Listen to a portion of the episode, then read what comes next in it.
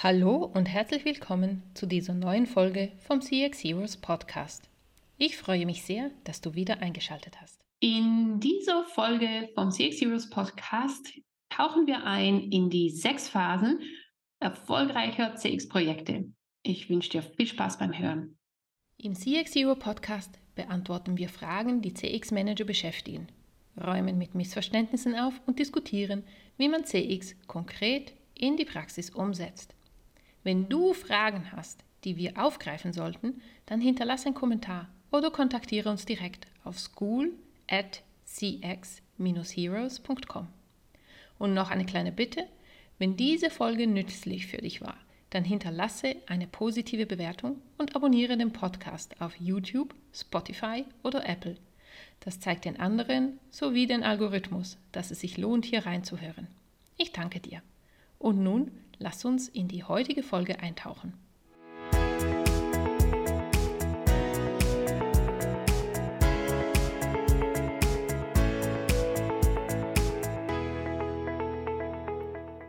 Heute nehmen wir uns die letzte Folge rund um Inner Auto Loop und CX-Projekte vor. Wir haben schon vier Folgen hinter uns. In der ersten haben wir uns Inner Auto Loop generell mal angeschaut. Dann haben wir einen Deep Dive gemacht im Inner Loop, einen Deep Dive gemacht im Auto Loop.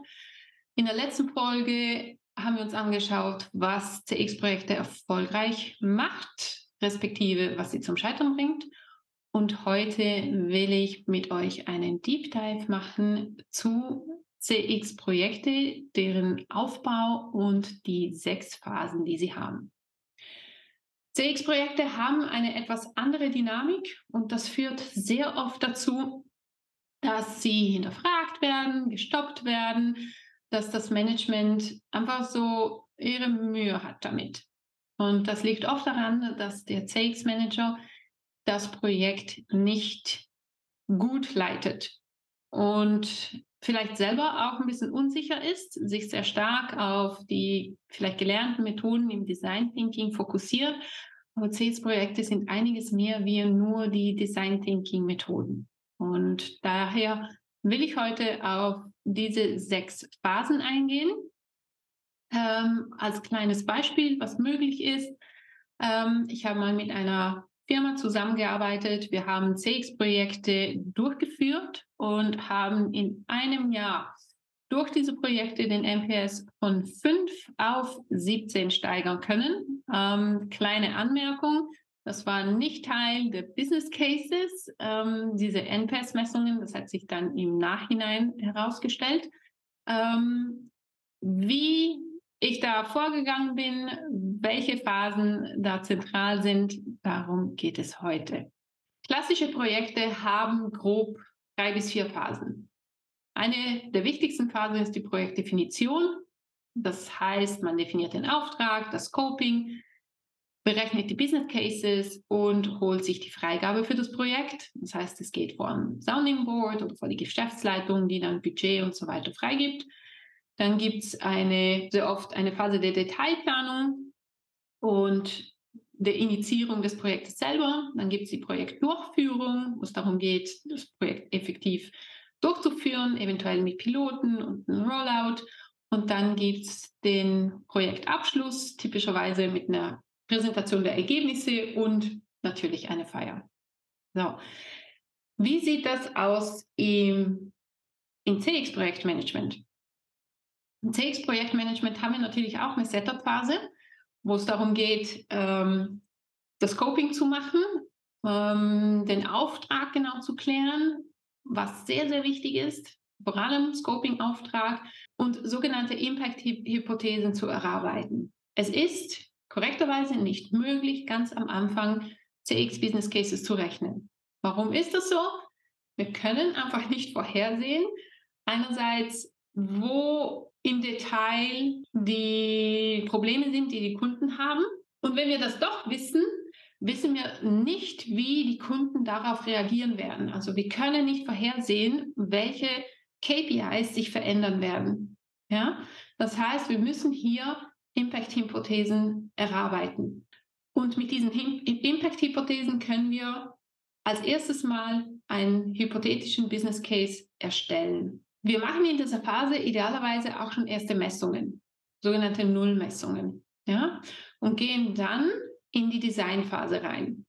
Und man kann sich die Freigabe einfach auch nur für diese ersten Phasen holen, also für das Vorprojekt, bevor es dann Richtung Rollout geht. Also Forschung und Pilotierung. Wir haben dann diese Designphase oder das Experience Engineering, das heißt, wir verstehen die Kundenbedürfnisse, wir machen Ideation, wir machen Prototyping, wir machen die Ableitung in die internen Prozesse, ganz wichtig, nicht auslassen, und fangen dann an mit der Pilotierung und mit den entsprechenden Messungen, Korrekturen, Iterationen, die es dann je nachdem braucht. Denn das, was wir prototypen, wenn wir das implementieren in die internen Prozesse, braucht es da auch noch einige Iterationen, bis das Ganze ähm, rund läuft und dann in den internen Prozessen mit den Mitarbeitern, mit alles, was dazu kommt, mit den Faktoren, die dazu kommen, auch wirklich ähm, erfolgreich implementiert werden kann. Wenn wir das alles haben, wenn wir das erfolgreich machen, dann haben wir die erste Wirkungsmessungen aus dem Pilotprojekt heraus. Und mit diesen Wirkungsmessungen können wir dann den effektiven, konkreten Business Case rechnen. Das heißt, wir haben dann die Freigabephase, das ist die vierte Phase, wo wir einen Implementierungsplan erstellen, wo wir die Business Cases rechnen, wo wir vor eine Geschäftsleitung oder einen Sounding Board gehen und einen Go-No-Go-Entscheid abholen und das entsprechende Budget was wir dann für die Umsetzungsphase haben wollen. Wenn wir das bekommen, wenn wir also positiven Bescheid bekommen von der Geschäftsleitung, dann geht es in die Umsetzungsphase, Projekt umsetzen, den ganzen Rollout machen, was so einfach klingt, aber natürlich den, Größ den Großteil der Arbeit ausmacht und werden dann entsprechend auch die Wirkung erzielen. Wir können eine Prognose machen ähm, nach den Pilotphasen für die Freigabe, was das bedeutet, wenn wir das Ganze skalieren auf einen Gesamtrollout. Und das müssen wir dann natürlich auch entsprechend messen. Und letztendlich geht es dann in die Abschlussphase. In der Abschlussphase geht es darum, natürlich die Ergebnisse zu präsentieren, idealerweise auch eine Feier zu machen. Aber bevor wir feiern, ein Monitoring aufzubauen. Das heißt, wir möchten ja laufende KPI-Messungen haben, damit wir frühzeitig erkennen, wenn sich in den Erlebnissen irgendwas verändert. Wir wollen ja nicht nur einmal messen und dann war alles schön und gut, sondern idealerweise nutzen wir das, um äh, einen Monitor aufzubauen und eine laufende KPI-Messung. Das heißt, wir haben zusammengefasst die sechs Phasen, die Setup-Phase, die Experience Engineering oder Design-Phase, wir haben die Phase, wo wir die Pilotierung durchführen. Dann haben wir die Freigabephase. Und wenn wir dann einen positiven Entscheid bekommen, einen Go bekommen, dann gehen wir in die Umsetzungsphase, in den Rollout und schlussendlich zum Abschluss. Jede Phase hat natürlich ihre Besonderheiten, ihre Methoden, ihre Vorgehensweise. Und dann gibt es natürlich Themen, die übergreifend sind, die man als CX-Manager ähm, entsprechend auch führen muss und im Auge haben muss, wie zum Beispiel, ähm, wie man das Team involviert, mit einbezieht, wie man Stakeholder managt, wie man das auch nutzt, um CX nochmal weiter zu positionieren, weiter zu skalieren, ähm, wie man die äh, Leute, die involviert sind, die Mitarbeiter, die involviert sind, im Projekt auch denen auch gewisses Wissen vermitteln kann und so auch gewisse Ambassadoren aufbauen kann innerhalb der Organisation, die dir helfen, das Thema CX weiter zu positionieren und weiter zu skalieren. Wenn du jetzt Lust bekommen hast, ein solches Projekt erfolgreich durchzuführen, zu lernen, wie man das macht, mit allem, was dazugehört, von den ganzen Methoden ähm, bis Kommunikation, Stakeholder Management und so weiter, dann empfehle ich dir den Lehrgang ähm, im CX Hero Campus. Der startet im September, Lehrgang zum CX Manager. Und da führst du innerhalb von 24 Wochen dein erstes CX-Projekt selbstständig in einem Kleinteam durch, das heißt mit zwei weiteren Kollegen, Kolleginnen und Kollegen. Das heißt, im Februar 24 wirst du dein erstes Projekt implementiert haben und das ganze Wissen drumherum dir angeeignet haben. Wenn das spannend für dich klingt, dann findest du in den Show Notes einen Link zu den Details zum Lehrgang. Die Teilnehmerzahl ist natürlich beschränkt, denn wir wollen uns auf die Leute, die dabei sind, fokussieren können, den größtmöglichsten Mehrwert bieten. Die ganzen Sessions sind live und das Projekt reell. Es kann auch dein eigenes Projekt aus deiner eigenen Firma sein.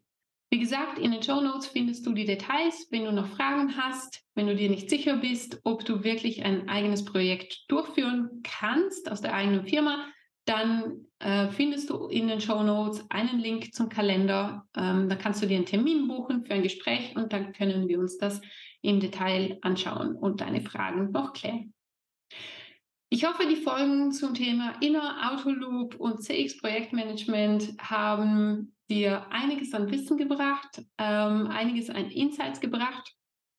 Wenn du noch Fragen hast, dann schreib die gerne an podcast at cxheroes oder cx-heroes.com und dann werden wir in den nächsten Folgen das The die Themen aufbereiten, deine Fragen beantworten und wünsche dir viel Erfolg mit deinen CX-Projekten. Bis bald! Und wir sind schon am Ende dieser kurzen Folge angekommen. In der CX Hero School findest du mehr Inspirationen in Form von Kursen und Toolkits die du sofort in die Praxis umsetzen kannst. Wie zum Beispiel das CX-Team-Profil, mit dem du überprüfen kannst, wie es um die CX-Fähigkeiten von dir und deinem Team steht. CX Heroes. Bring a little more joy to people.